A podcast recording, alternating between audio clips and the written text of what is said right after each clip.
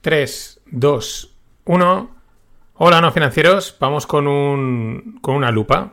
Mm, voy a hablar de las tres caras del automóvil hoy. Eh, sí, sector del automóvil, tres realidades. Seguro que hay más, seguro que hay más aristas, se pueden comentar más cosas, pero estas tres pues me han aparecido recientemente, ya sabéis, Twitter, noticias, me han parecido interesantes. Eh, bueno, algo que comentar. ¿Qué tres, voy ¿qué tres, qué tres caras, ¿no? ¿Qué tres noticias? Uno, el diseño de los coches. Hay esperanza si atendemos a las palabras del CEO de Volkswagen. Dos, el coste y financiación de los coches. Y tres, el negocio de suscripción. El diseño. Vamos con la primera. La noticia salía la semana pasada. SEAT, la mítica marca española, pues va a desaparecer. Tampoco sorprende mucho, mm, bueno, pues es una marca venida menos, mm, con toda la competencia en general, eh, también los problemas de producción, etcétera. Eh, pero también es verdad que al mismo tiempo, pues eh, no sorprende, pero saca a relucir esta pérdida paulatina de marcas e industrias que sufrimos en España desde hace 30 años. Es triste, pero es lo que hay, ¿no? Luego ay, es que mis hijos se han tenido que ir a trabajar fuera. Bueno, pues es que aquí se van tomando decisiones desde hace 30 años, se han pasado distintos gobiernos, que no hacen sino ahondar ese, el problema. Si no tienes industria, pues, pues no vas a tener trabajo de calidad, ¿no? En servicios, turismo y estas cosas, que no está nada mal. Pero bueno, al lío, ¿no? El CEO de Volkswagen confirmaba la desaparición de SEAT como marca. Horas después aparecía pues desde fuentes públicas oficiales, institucionales, ¿no? Pues claro, es una mala noticia, ¿no? No queda muy bien España, pierde una marca de coches, pero aparecía la mítica posverdad para calmar ánimos, ¿no? Para decir, bueno, no, esto realmente no es así y tal, bla, bla, bla, que no, que SEAT no va a desaparecer, que hasta el 2030 y pico eh, que sí que va a seguir estando ahí, y bla, bla, bla, bla, bla, bla, bla, bla, porque realmente no dice mucho de la marca España a nivel, pues, de lo que, de donde está la chicha, como digo, tiene que haber industrias de todos los tipos, fuertes, sólidas, para que pues haya trabajo y haya futuro, como se suele decir, ¿no? Que suene, suene así muy populista, ¿no? Eh, pero bueno, es que esto mismo, que así, ¿no? Que si realmente no va a desaparecer y tal, eh, la propia marca, desde un comunicado oficial, lo había dicho también. SEAT, ahora os leo literalmente, ¿no? SEAT ha afirmado ser más fuerte que nunca. Esto ya sabéis que en términos así de comunicación institucional política, decir que eres más fuerte que nunca quiere decir que eres más débil que nunca. Pero bueno, SEAT ha afirmado ser más fuerte que nunca y pretende ofrecer nuevas formas de movilidad para los jóvenes, como el sharing, las suscripciones y la micromovilidad. Esto es lo que decían desde, la fuente, desde fuentes de la compañía. Eh, por partes, jóvenes, gente que, bueno, tiene dinero para pagar, ¿eh? eso no tenemos ninguna duda. Eh, ya estamos con el sharing, suscripciones, micromovilidad, la nueva movilidad, ¿no? Cosas muy etéreas, muy de futuro, pero que a día de hoy están cada día más en duda de que sean rentables. Continúa la empresa, ¿no? Continúa parte del comunicado diciendo que la empresa pretende actualizar los modelos de Seat Ibiza, Arona y León para seguir ofreciendo coches híbridos enchufables y de bajo consumo hasta el final de la era de la combustión. Aquí confirma, bueno, lo que decía, ¿no? Bueno, no es inminente, Seat no desaparece ya, aún le queda, pues bueno, hasta que quede, pues a que, que se vaya desgastando, ¿no? Pues claro, ¿cuánta gente va a comprar un coche de una empresa que en, los, que en seis años va, como tal va a desaparecer, ¿no? Te seguiremos dando eh, soporte y ayuda y tal. Sí, sí, pero que vais a desaparecer, ¿no? Eh, y también al mismo tiempo la empresa decía que ha, llegado el momento de la electrificación, eh, que llegará a SEAT y será diferente, ¿no? en fin, o sea, vamos, que, que, vamos, que al hoyo, ¿no? Que desaparece. Queda, eso queda clarísimo, ya digo, no, quizás no es mañana, pero sí, pues será pasado mañana que en años, pues eso está ahí a la vuelta de la esquina. Pero lo interesante, lo que a mí me ha gustado, y ahora explicaré por qué, es lo que dice el CEO de Volkswagen y que involucra el diseño de los coches. Thomas Schäfer, o Schäfer, eh, CEO de la compañía de, de, Volkswagen, ha señalado que el horizonte de SEAT se dibuja con el nombre de Cupra, que ya sabéis que es una de las submarcas ¿no? que tenía SEAT. La nueva estrategia centrada en el diseño aspira a cubrir todos los segmentos de clientes el compromiso de la empresa con la electrificación sin comprometer el rendimiento, el diseño y la conexión emocional. Y esto me ha gustado, pese a lo triste de que muera SEAT, te gusten más o menos los coches, la verdad es que tampoco es más mítica que, que haya hecho coches así bonitos, ¿no? Aunque bueno, el SEAT Ibiza y tal. Eh, pero ¿por qué me ha gustado? Pues porque hace tiempo que pienso que hay demasiada marca de coche para el abanico de diseños diferenciales, ¿no? O sea, al final, eh, ¿cuántos diseños, no sé, eh, distintos, ¿no? Que, que, realmente veas un coche y digas, este coche es, es, de esta marca, para tantas marcas, pues no hay, ¿no? De hecho, últimamente, eh, pues muchos coches, mm, por la razón que sea, bien porque se están copiando, bien porque pues no hay más, empezaban a ser muy parecidos unos a otros, sobre todo en diseño. Salvo que seas un auténtico experto del diseño o un friki de estas cosas, eh, pues es que tú ves o veías, ¿no? Quizás ahora empieza a haber alguna diferenciación alguno, pero hablo en términos generales. Ves un BMW un Mercedes y pues hasta que... Y luego cuando te pasa cerca dices, ah, no, me había parecido tal, pero resulta que es esta marca china o esta marca asiática o esta otra marca. Claro, esto hace que se pierda esa diferenciación de marca a través del diseño, que me parece clave en cualquier sector, pero más en los coches. Lo que digo, antes veías un BMW a leguas o un Mercedes, pero a leguas lo veías de, vamos, a kilómetros y decías, eso es un BMW, eso es un Mercedes, o eso es un Renault, o eso es un, o un Opel, ¿no?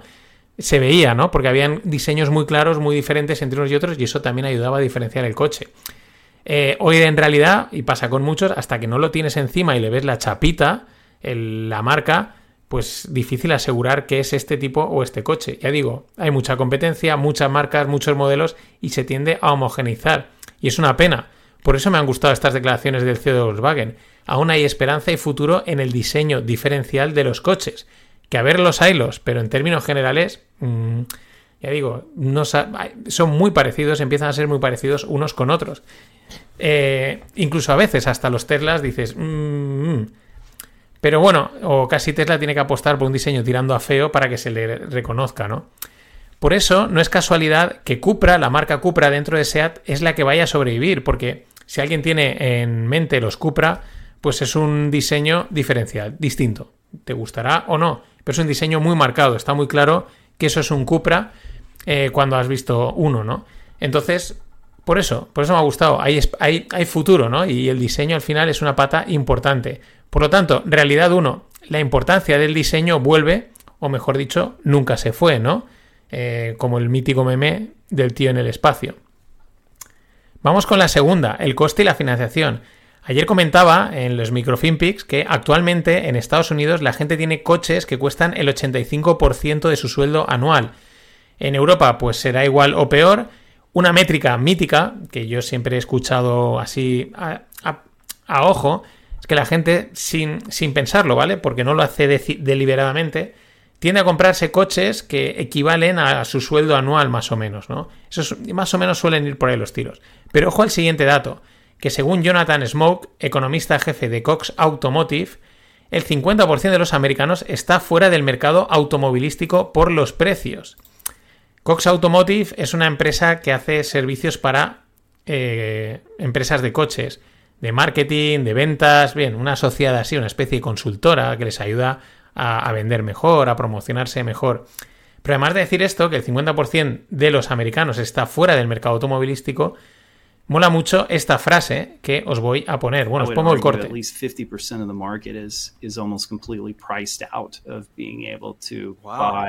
the way that they uh, traditionally Wait, would. so uh, what do you mean by that? Fifty percent of the market is priced out of the car industry. Or yeah, I mean, at the end of the day, if you think about retail, uh, the retail vehicle market, it is a financing market. Esta es buenísima. If you think in the retail vehicle market, market, it is a financing market. Ahora, ahora, ahora la explico. People, the, the most important number is the monthly payment.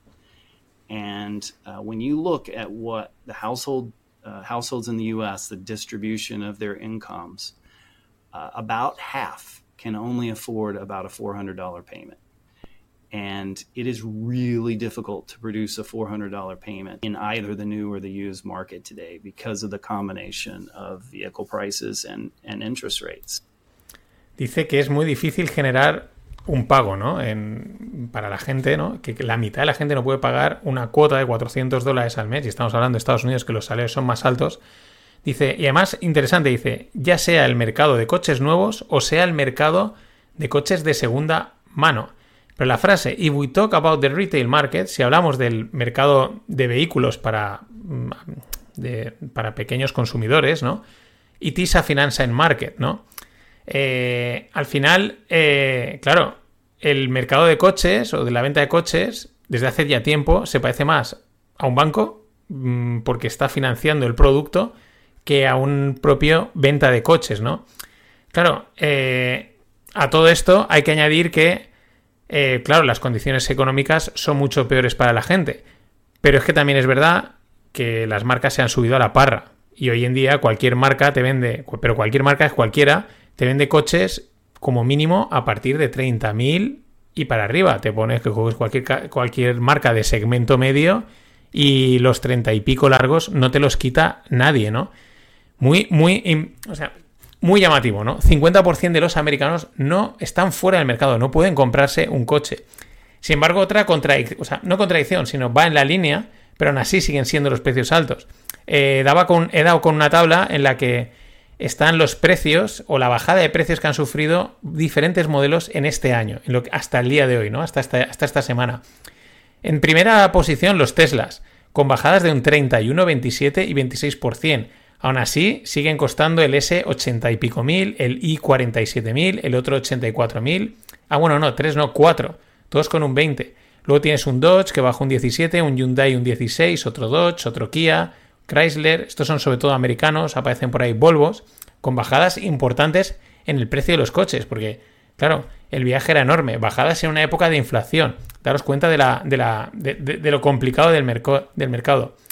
Claro, aquí hilo con otra noticia que salía, o otra estadística que salía hace poco. Bueno, hace poco, la semana pasada rulaba bastante. Y sobre todo era en, relación a la popularidad de Tesla, ¿no? A que, guau, es que todo el mundo va a acabar teniendo un Tesla y tal, ¿no?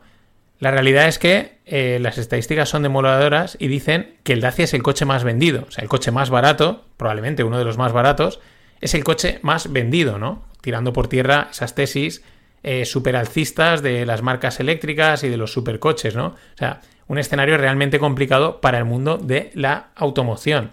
Así que la realidad 2, vender coches se parece más al negocio bancario que a otra cosa. Tienes que financiar a tu cliente, pero financiarlo a unos niveles para que sea rentable y tu cliente no puede financiarse y tampoco quiere financiarse porque no le lleva la pasta, porque la gente a lo mejor no quiere endeudarse. Un escenario realmente complicado. Y vamos con la número 3. La suscripción, que viene un poco a propósito de la anterior o casi es una derivada. Es el negocio de suscripción de automóviles. Esto es a raíz de una noticia que, que, salía en el confidencial que dice que los fabricantes de coches quieren cobrarte mensualmente hasta por bajar la ventanilla. Bueno, no son tontos, nadie es tonto. Todo el mundo ve lo que hacen las marcas tecnológicas, que empezaron cobrando una cosita y luego te cobran cada add-on, cada extra, cada cosita para intentar rascarte el máximo dinero y todo el mundo intenta subirse al carro. Porque si das con ese, si ese negocio te tira, es un negociazo. Pero aquí en la historia ya no voy a entrar en si te quieren cobrar por subir la ventanilla, por encender el aire acondicionado o lo que sea, que no me extrañaría que lo intentase. Es que es el negocio de la suscripción. ¿Qué es el futuro o no?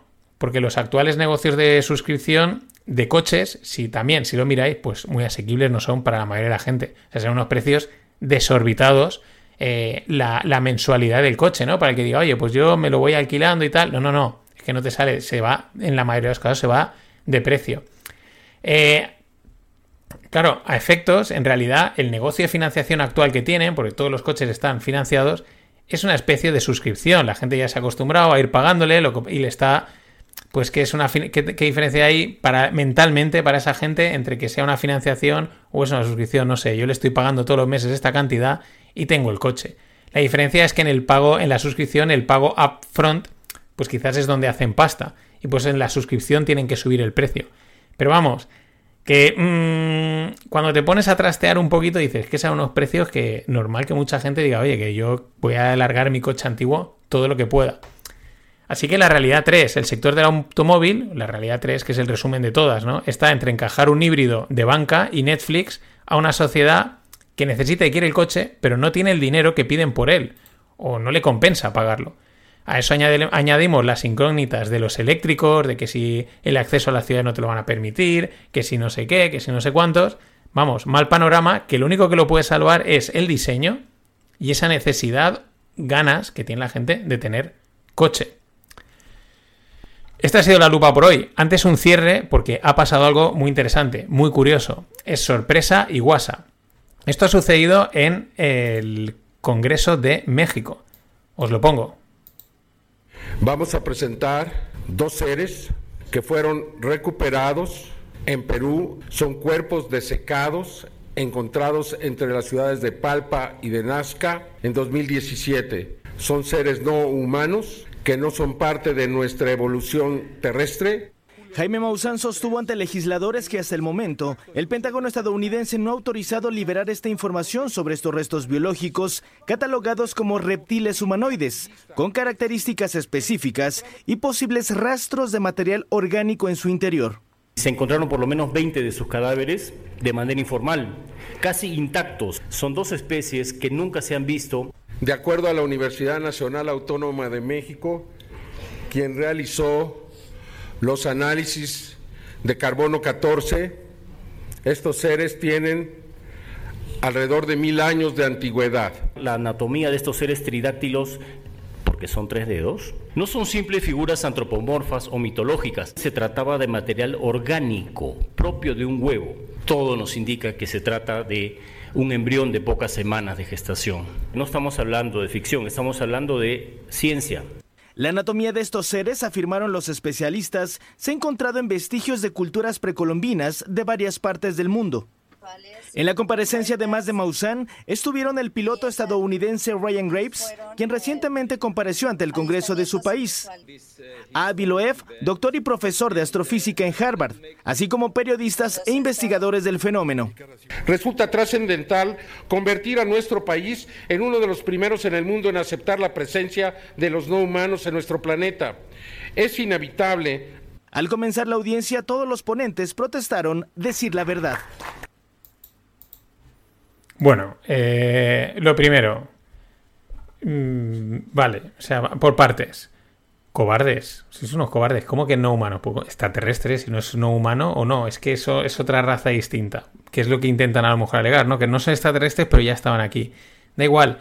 No sé si es verdad, si es no, porque si veis el vídeo, pues veis, pues digo, pues esto puede ser cualquier cosa, pues, puedes haberlo hecho tú con, cera. Un, un, maestro fallero te hace un ninot muy parecido, sin ninguna duda. Pero no se ha dado tanto bombo. Mm, no ha sorprendido tanto para. Eh, vamos, igual que pasó hace en mitad de agosto, cuando salieron en Estados Unidos también a decir que ellos tenían pruebas y cosas de que habían no humanos, ¿no? Eh, mil años de antigüedad. Mm, no, no ha habido tanto revuelo. Bueno, excepto en Twitter, porque en Twitter se cueste todo. Pero es que en Twitter se lo han tomado a WhatsApp. En Twitter está lleno de memes de los muñequitos estos o de los cadáveres estos no humanos. Memes y memes y memes. Es decir, eh, no sé si la sociedad está anestesiada, eh, si es apática, guasona, o es que es multicultural y ya pues aceptamos cualquier tipo de raza y que todo venga. Pero que bueno, que los extraterrestres, si están por ahí, que, que no se esperen, que bajen ya, que lo vamos a aceptar, le vamos a enviar memes, lo vamos a sentar a cenar, lo llevamos a almorzar, copitas y tal. Es decir, no nos van a asustar nada, nada que ver con lo que sea en las películas. Visto lo visto, hasta mañana.